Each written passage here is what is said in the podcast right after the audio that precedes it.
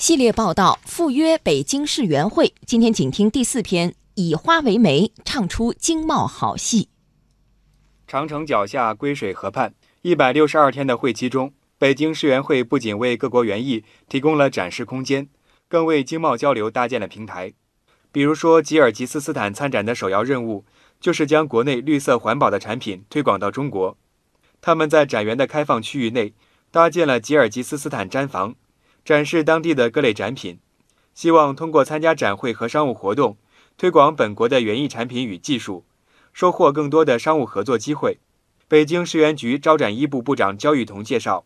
北京世园会的定位是打造三个平台：展示的平台、交流的平台、交易的平台。中国有句老话呢，叫“化为媒”，北京世园会呢就是一个平台，一个以园艺、造园艺术的平台。那么各国呢，可以在这个平台上面呢，去展示自己想向中国观众和世界观众呢去展现的重点的东西。那么其实来说呢，这次呢，很多国家旅游推介是他们参与北京世园会的一个重要内容。因为咱们每年呢，现在出境旅游人数一点多个亿，这个呢，对于各国来说的话呢，吸引力太大了。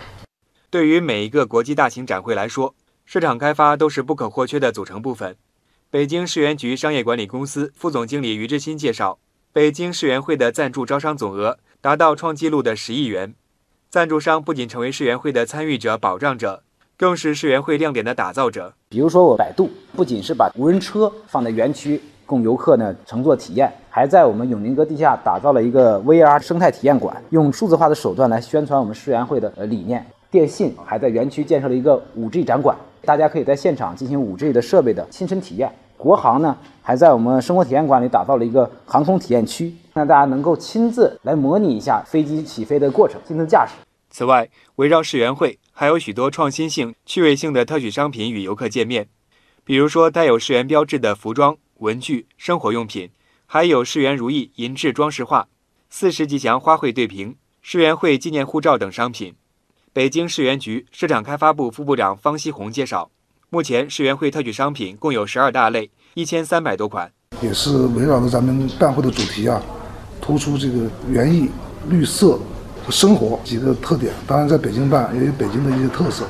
等到明天开园后，游客进入园区内，也将带活园区的商业氛围。方希红介绍，园区内有超过一百个商业经营点，不会让就餐购物打断游客的游览线路。这也是一个公益性的大型展览会，我们也不要过度的商业化。所以我们在有限的商业服务配套的基础之上呢，提出了几个，一个是呢，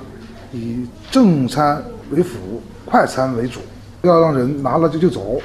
在我们这个布局上都是零星分布的，以分散的为主。不管你是吃中餐还是吃西餐，吃正餐还是吃快餐，基本上不会打断你的游线。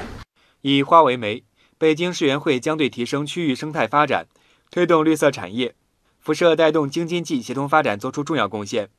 北京市副市长王红说：“依托园艺产业带，集聚花果药蔬茶等产业的前沿技术和文化的元素，建设世界级的园艺文化功能区，推动园艺产业健康发展。世园会呢，将结合八达岭长城、二零二二冬奥会、张家口区域，构建一条成熟的、内容丰富的生态旅游带。简而言之，世园会将辐射带动京津冀乃至全国高质量绿色发展。”